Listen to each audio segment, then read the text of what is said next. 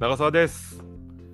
この番組は即興芝居を行っている我々が新聞の三面記事に載るような小さいけれど確かに存在するニュースを中心にお届けします。はいということなんですけれども、えー前回に引き続き今回もウッチーがお休みということですね。すごい仕事忙しぶるんですけど僕は多分まだ性病の治療が治ってないだけだと思ってます、えーそこで今回の、まあ、内容どうしようかというところですね前回あのー僕一人で喋らせてもらって聞いた人皆さん感じてると思うんですけれども長澤一人じゃ間が持たないなという結論が出ましたので今回はですねゲストをお招きしてそのゲストと長澤でおしゃべりしようかなと思っております。えー前回もお話ししたんですけれども7月29日から31日まで、えーハンバーガーのイベントバーガーチャンピオンシップっていうのがですね開かれましてその主催者である中島照之さんにお越しいただきました。中島照之さんどうぞ。どうも、こんにちは。こんにちはありがとうございますいやお呼びいただいてありがとうございます。はい、ありがとうございます。多分あのリスナーの方は皆さんご存知だと思うんですけれども、えっと、僕とてるさんは同じ大学の先輩後輩っていうつながりですね。みんなご存知なんがですあみんなご存知だと思いますね。はい、てるさんが僕の一個上で、そうですね。てるさんの経歴っていうのを知ってるのが今のところ僕日本中で僕一人しかいないので、ここまでではないと思いますけど、はい。ええっと、てるさんの経歴を簡単に説明してもらってもいいですか？ーわかりました。では、じゃあ、あの、改めて今回はお呼びいただきありがとうございます。ありがとうございます。えー中島照之と申しまして、はいえー今、あの都内の、まあ、飲食店であの働いております。まあ、飲食業には結構長く従事してまして、えー今年で大体20年になるかなというふうに思います。でまあ、それをしながら、傍らで、えーどうやってもう少し飲食業界を盛り上げることができるかなっていうふうに考えていたところ、まあ、今回、ハンバーガーの日本大会というものをやってみようかなという経緯に、えーたどり着きました。でまあ、今回話させていただくのはハンバーガーの大会についてですが、まあ、それ以外は何やってるかっていうと、そうですね、結構都内の個人店さん、あのホテルさんとか大きいレストランではなくて、はい。それこそ定食屋さんとか、ね、本当に個人店さんみたいなところのうん。日替わりメニューとか週替わりメニューって、大はい。体英語のメニューないの知ってます、確かに。そうなんです。外国人目線からすると、何のメニューは英語があるのに、日替わりメニューって大体英語書いてないんですよね。書いてないですね。そうなんですよ。でも、例えば外国人の人でも定食やったら、今日のあのフレッシュな魚とか見てみたいじゃないですか。そうですね。ということで今、そうなんですよそう。今やってるのは、そういう個人店さんの日替わりや週替わりの英語メニューを、まあ、今流行りのサブスクリプションで、はいはいえー大体年間であの手伝わせてもらってるって形ですね。えー、すごっはい。確かに今言われてみて初めて気づきましたけどそうなんですよ。あんまり馴染みないですねそれ確かに英語結構、需要はあるんです、これ実は。すごいですねやっぱなんか僕からすると英語のメニューをはい。増やすっていうより、うん。まあ、その外国人の方に日本語を覚えてきてもらった方が早いのかなっては思うんですけど 極論はそうなんですよね。あの 多分全ての方があの長澤さんみたいな IQ のお持ちではないので、私も私なりにあの、はい、そっかそっかあのそっか。お手伝いしてるという形で。はい、そうなるほどなるほど。ちょっと話戻るんですけど僕僕とてるさんが知り合ったのが、はい。日本大学芸術学部演劇学科だったじゃないですか。そうですね。で僕そのてるさんと接している時にですねええ。てるさんがその飲食系のお仕事はい。に注力してるっていうイメージがそんなになくて、だからフェイスブックでてるさんがそういう仕事してるっていうのを知った時にはい。あのよよいや5度見ぐらいはしたんですよね。うん子供おっしゃったんですね。はい。はい。あ、すみません、6, 六回だったかもしれないです。すみません。6回、ああ、六なるほど。すみません。細かくうん刻んでいただいて。これちなみに、えっと、20年で今聞いたら20年されてるってことじゃないですか。そうですね。もう大学の時からされてたんですか？そうですね。あの高校の多分一番最初にアルバイト、本当にマクドナルドの新宿あ南口でやってたのが最初で、あとまあ大体アルバイトも大体飲食しかやってなかったのと、言ってしまえば僕のあの母方の祖母が、あのもともと戦争中、なんでしょう、うん3時、3時ですね。船の上で料理を作るえ？料理兵みたいな感じだったんで、へえ。それその後、まああの戦争が終わった後はホテルで、あの日本食の料理長をやってたっていううん経歴で、結構僕も小さい時から料理にも興味があって、でまあ、あでも長澤さんと大学でお別れしてからニューヨークに行った時に、ニューヨークであ寿司屋さんにちょっと弟子入りをしたのが、多分本当にレストランをちゃんとやっていこうかなっていうきっかけですね。え、ちょっと待ってください。大学卒業した後、ニューヨークに行かれたんですか？そうなんですよ、実は。ニューヨークに行って、え、お寿司屋さんで修行ってこそとでか？うなんですすね。これもう2年半ぐらいだったかなと思うんですけど、それは、なんかこう、きっかけがあったんですか？もうなんでしょうね、なんか、す本当にあんま説明できないんですけど、ビビッと寿司屋になりたいなと思ったんで、あ あ、はい、修行したって感じですね。すごいですね。うんちょっと僕も今聞く新事実がいっぱいあって。そうなんですね。ちょっとこの話も長くなっちゃうんで、今日は。そうですねも。らって結構です。あ、わかりました。はいじゃあ、姉さん、ここカットでお願いしますね。それでは、ええ。えっと、まず、ええ。今回、この7月29日からはい。31日まで横須賀で行われます、はいえーハンバーガー選手権、ジャパンバーガーチャンピオンシップ2022。これが、まずどんな大会なのかって伺っていいですか？はい、えーこちらはですね、アメリカで毎年の行われているワールドフードチャンピオンシップという世界最大のフードイベントの祭典がございます。はいはい。えーこちらは今年10年目となるんですけども、はい。えー今まではフロリダだったり、ニューオーリンズだったり、まあ、いろんな開催地がその年によって違うんですけども、うん大体1回、まあ、こ毎年1回11月に行うんですが、はい。えーアメリカ50種で世界14カ国からの、えーしかもその国の予選などを勝ち残ってきた、うん。えーウィナーたちですね、そのウィナーたちが戦う、まあ、決勝の場といいましょうか。なので、チャンピオンシップというふうに言うんですけども、1400人のシェフがはい。1回に集まって、5日間かけて200人。料理を作ります。はい。で、ちょっとスケールがやっぱりアメリカなので大きいんですけど、優勝金額の総額が2500万円ぐらい。で、カテゴリー別に分かれてて、なな何別ですか？カテゴリー別です。ああ、はいはい。ワールドベーコンチャンピオンシップ、ワールドベすごいーフードチャンピオンシップ、ワマジかデザートチャンピオンシップみたいな感じで、はあはあはあはあその中の一つにあるのが、ワールドバーガーチャンピオンシップ。おお、ニューヨーク仕込みの発音。そうなんです。すごいニューヨーク人の発音で言うと、そういう感じなんですけども、こちらのはいはい。公式予選、日本日本の公式予選に位置づけられているのが、ジャパンバーガーチャンピオンシップ。ああ、いいニューヨーク仕込みの発音。2回は2回はなくていいんですけど、ありという形で、えー行います。つまり、ここで勝ち抜いた方は、当然世界チャンピオンに行ける。世界シップに、え、何ですか？世界ワールドワールドバーガーあ、ワールドバーガーチャンピオンシップに行けるってことですね。ああ、そこそこ。なるほど、なるほど。はあ。えーでは、出演するお店さんっていうのは何組ぐらい今出てるんですかね？今回はですね、えー日本全国から8店のお店が競技に参加します。ほうほうほうほう。この8点から1点だけが世界トーナメントに行けるってことでいいですか、その通りでございます。これはどうやってその一つを決めるんですかね、てるさん。はい長澤さん、ちなみにフードスポーツって言葉聞いたことありますか、聞いたことないですね。ないんですね、はい。実は日本国内ではフードスポーツって言葉は多分浸透率皆無っていう感じなんですけども、これはですね、えーフードスポーツというのは、フードを、えーテーマにしたスポーツのことでございます。はいはいはい、まス。ポーツというだけあって、スポーツにやっぱり必要なのは、規定とかやっぱルールとかレギュレーションというものがある。そのルールの中で戦うから、えースポーツなわけです。例えばボクシングも喧嘩をそのまましたら、それはスポーツじゃないじゃないですか。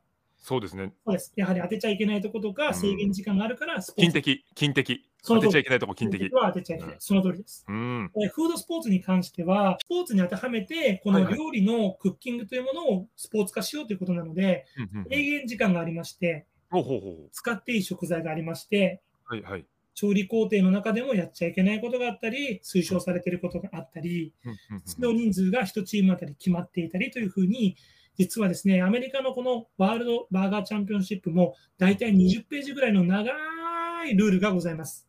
20ページのルール。そうですすごっなので、今回のジャパンバーガーチャンピオンシップも、それに基づいたルールで、えこの8組の中から、えー優勝者を決めたいと思っております。うんなるほど。2、3個でいいんで聞かせてもらいたいんですけど、ね例えばパンの厚みは何センチだよみたいな火のそうですね、使今回ははそうですね、例えばフィッシュバーガーと、えー牛肉のバーガーを戦わせても、なかなか審査に困ってしまうので、51%以上の牛肉のハンバーガーというのがハンバーガーのなるほ1ど。チームは3人まで。1チーム3人、あなるほど、じゃあチームワークとかも求められるわけですね、これは。ございます。なるほど。そして一番やはり大きいところは、90分の制限時間内にハンバーガーを5つ仕上げなければいけないんですうがん、すべてえー材料から作らなければいけない。なので、あらかじめ燻製したベーコンだったり、あらかじめカットした野菜だったり、あらかじめお店で作ったソースなどを持ち込むことはできないということです。じゃあもう本当に条件としてはみんなフラットなところからスタートですね、それは。この通りでございます。ええ面白いですね、それは。勝敗っていうのははい誰がどうやって決めるんですか、勝敗はですね、審査員、ハンバーガー界のに、まあ、あの精通する有識者という方と、まあ、あのそれに準ずる方たちが4人で、えー審査。これは味、えー見た目、そして調理工程の正確さ。それぞれパーセンテージが違いまして、味が70%、見た目が20%、調理工程の正確さが10%、こちらをすべて、えー10点満点にして、えー平均値を割り出したポイントで戦います。なるほど。あ、これトーナメントでしたっけ、てるさん。これはですね、2チーム同士が戦う試合を4回やるので、えー予選をまあ 4, 4試合、29日と30日で行うという形ですね。そしたら、えっと、勝ち上がったチームが4チームありますよね。そうですね、はい。そこからまた、そのそこからもう一度セミファイナルをするわけではなく、はいはい。えーオリンピックのトラック競技のように、はいはい、えー、ての競技が終わった時点で、スコアの一番高いチームと2番目のチームが決勝に行くことになります。あなるほど。じゃあ、1回戦を勝ち上がったとしても、はい獲得ポイントに獲得ポイントによっては、もう一度戦うことができずに、もう3位と4位になって終わってしまうみたいなことですか、そうなんです。おー、なるほどせっ。かく対戦で戦っても獲得ポイントが、あー決勝に行ってないとで。でいいんですよね。僕が噛んだだけなんで、はい。ポイントで、はい、大丈夫です。すいません。そう、獲得ポイントによっては変わってくるのか。なるほど、面白いですね。と僕なんかは、はい料理全くしないものなので、ええ。えっと、そういう人たちでもはい。見に行って楽しめるもんなんですかね？そうですね。えっ、と、ここがすごくいい質問なんですけども、おえー例えば、えーじゃあ長澤さん、はい。日本で見るバスケットボールの試合と、うん。海外で見るバスケットボールの試合、例えばあと野球の試合とか、何かこうに決定的に日本の試合とアメリカの試合、こういうスポーツを見に行ったときに感じるものの違いってあります？観客の熱狂っぷおりってことですかね？ー、はいはいはいはい。他にも、他には、うんがたいがでかい。そうですね、そうですね。まああ、二つ目はちょっと ち僕の。思思惑と違いました。でもただ、観客が盛り上がってるっていうのは、あの一つもう大正解でございましあて、そうなんですね。エンターテイニング性ですね。やはり例えばあのハーフタイムにショーがあったりとか、あとバスケットボールだとあの、バスケットボールが好きな子どもたちがコートに呼ばれて、フシュートのコンテストが行われたりとか、はいはいはいはい。あと国民性なんですけども、何でもエンターテインメントにしちゃうっていうのがアメリカのいいところで、今回のスポーツフードスポーツに関しても、はいはい。あのすごくこう盛り上がるような仕組みになっております。まあ、一つ紹介したいのは、はいはいはい。はい、競技者、この8組の皆様には、一つお願いしていることがございまして、はい7月29日の本番大会の1ヶ月前、うん6月30日までには、必ず競技で作るハンバーガーのレシピ、うん見せどころ、ポイントなんかを書き込んだエントリーフォームを主催に提出してもらうことになっています。なるほどなるほどなるほど。ただ作ればいいってわけじゃないってことですか？じゃないんですね。はい。これじゃあどういうふうに活用すると思いますか？見せどころっていうのがあらかじめ主催者は分かっているので、はい。はい。例えばそこをカメラで抜いてそうです。スクリーンに映すとかはどうですか、すごくいい答えですね。おマジ、そうです。えっと、コメントをしてもらうまもらう司会者なんかにも、この情報をシェアして、それを、えー進行しながら、えー次何が起こるのかっていうのをもう頭に叩き込んでるんで、おーっと、こちらでは玉ねぎをこんなに薄くカットしてます。ハンバーガーで玉ねぎをこんなに薄くカットするなんてことはあるのでしょうか？いやー、珍しいですね。なんて言いながら、えーコメントをしていきたい。なるほど来たお客さんはそういうエンターテイニングなところも楽しめると思います。あそしてその MC が私ということですねそうですね。ご自身で答えると、はい、その通りでございます。ありがいい MC をしないとですねこれは。ありがとうございますでは、えっと、今聞いた中で、まあ、どういう大会なのかっていうかなんとなくは見えてきたんですけれども、そもそもてるさんがええチャンピオンシップっていうのをえやりたいなって思ったきっかけみたいなのはあったんですか？そうですねうん。大学生になっても、すごく童心が全開だったの、キャラクターを覚えてると思うんですけど、少年少それのようはい、うん。あの大人になっても大人になってもっていうか、まあ、大学生も大人なんですけど、社会人になっても、やっぱりその童心、その特に書道っていうのをすごく自分では大事にしてて、である時自分のあの高校の友人が江東区の塩見というところでハンバーガー屋さんやってるんですけど、塩見ですね。塩見で、はい、はいはいはいはい。ですね。で、えっと、そこのハンバーガーを食べに行った時に、うんああ、このハンバーガー美味しいな。うんそうだろう。俺のハンバーガーは世界一美味しいだろうって言ってきたんで、いや、世界一とは言えないけどっていうふうに、まあ、まあまあ、そういう話になったわけですね。おいおい、なんて言うんだよ。俺のハンバーガーは世界一なんだ。ケチつけんなよ。おーおお、なんだなんだなんだよ。うんで、お前のハンバーガーが世界一っていう証明はあんのかいや、証明はないけどさ。え、ないの？じゃあ、ハンバーガーでこう、日本国内で戦いみたいなチャンピオンシップみたいなのないの？いや、それはないな。え、ないんだ。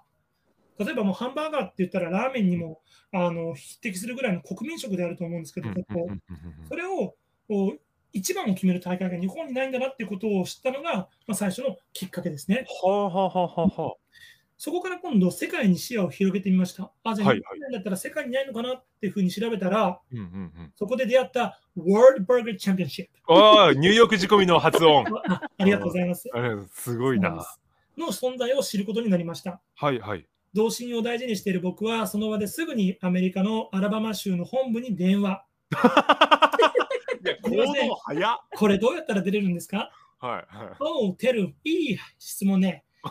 ならば、一度私たちの大会を見に来てちょうだい。ということで、去年の11月、この塩見のハンバーガー店と一緒にうん視察に行ってまいりました。11月ってことは5ヶ月前。そうですね。アメリカのテキサス州ダラスへえ。に5日間行ってまいりました。そこはえ5日間 ?5 日間ずーっとバーガーチャンピオンシップえーとバーガーチャンピオンシップの予選は3日目。で、ここで40組が戦って、はいえー勝った人たちが、10組。そうです、決勝なんですけど、はいはい。我々はちょっとね、あの今回26位という、うーまあ、ちょっと微妙ないやいや、全然40分の26ですよね。そうなんですよ。やっぱまあはね、初出場ではまあ頑張ったのかなと思いますけど、うん、それだけやっぱ世界の壁が厚いっていうのもありしいですけどねそうです。そうですね、やりがいがあると思います。はい。うん。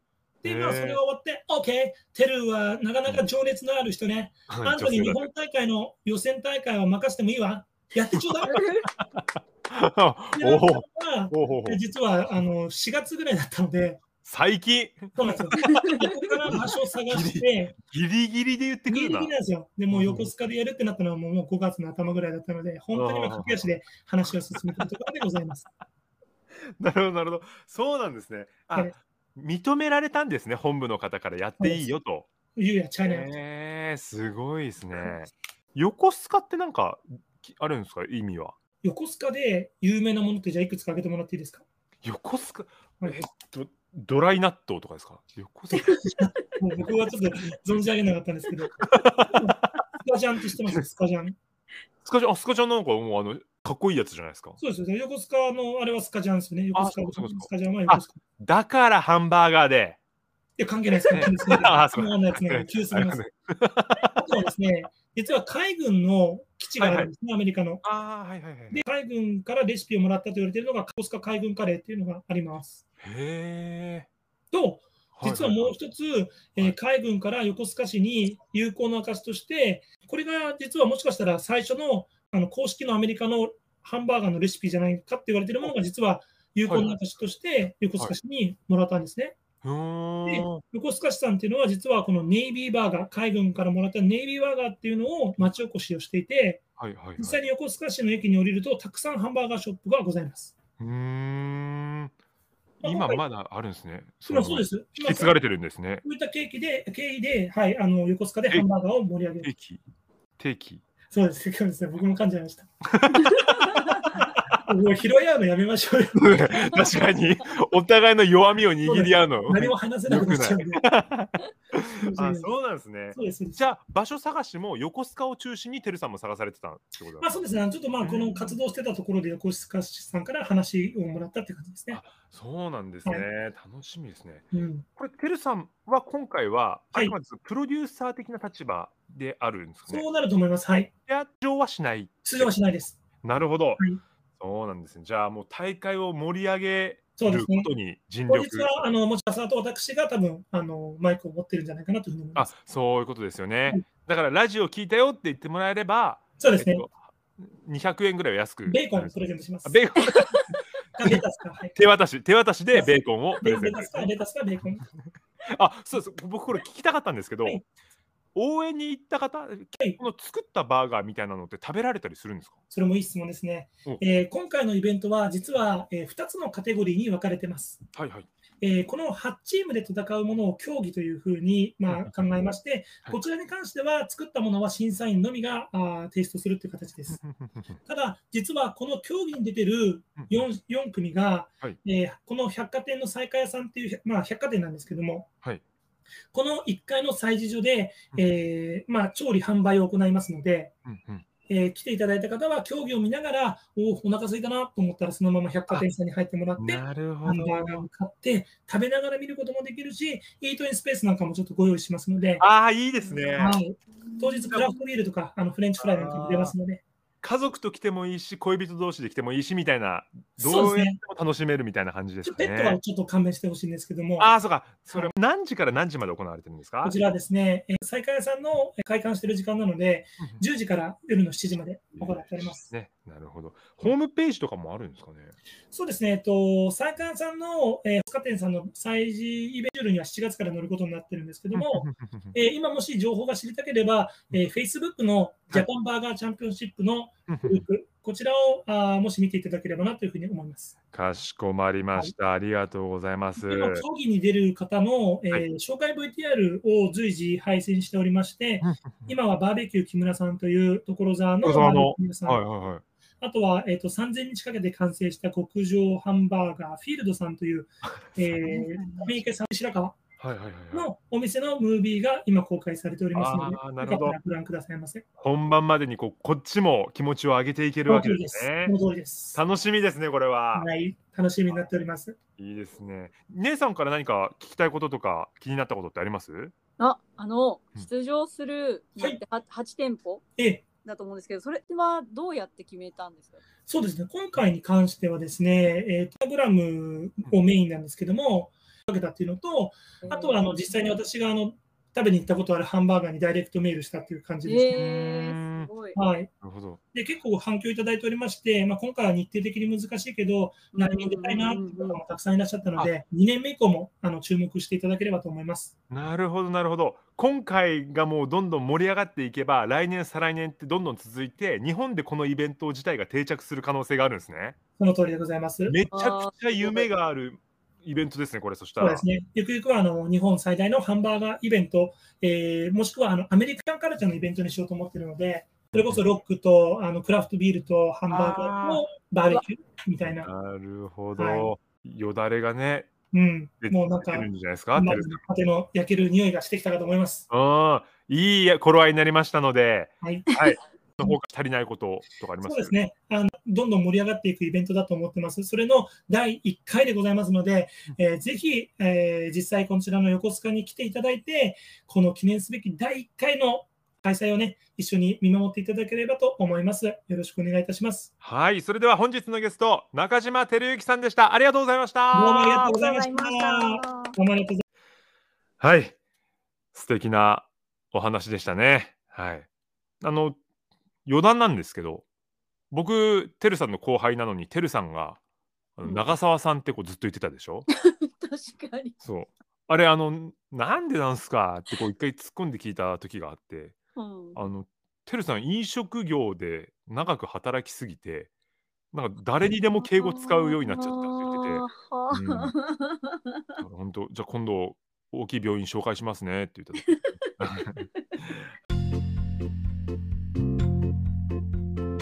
この番組ではあなたの感想や質問、話してほしいテーマ、あなたの知っている雑学やあなたの三面記事などを募集しています。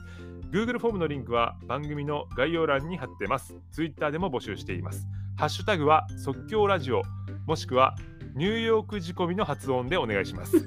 はい。それではまた来週、さようなら